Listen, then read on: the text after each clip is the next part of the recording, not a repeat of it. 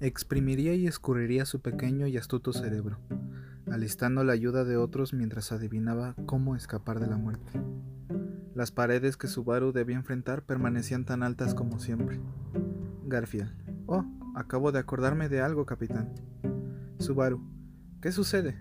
Por cierto, suena raro eso de capitán. Garfield. Te acostumbrarás. Cambiando de tema, necesito disculparme por una cosa.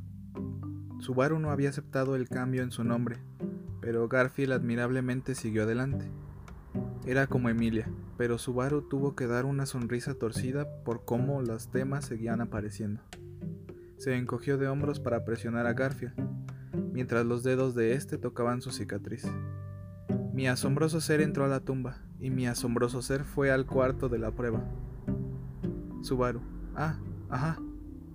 Garfield. Y entonces lo vi. Tú. Um, eso, parecía algo desesperado. Subaru frunció el ceño por un instante, pero inmediatamente se dio cuenta de que... Pero inmediatamente se dio cuenta de a qué se refería Garfia, abriendo completamente sus ojos. Sorprendido, las orejas de Subaru se incendiaron en rojo.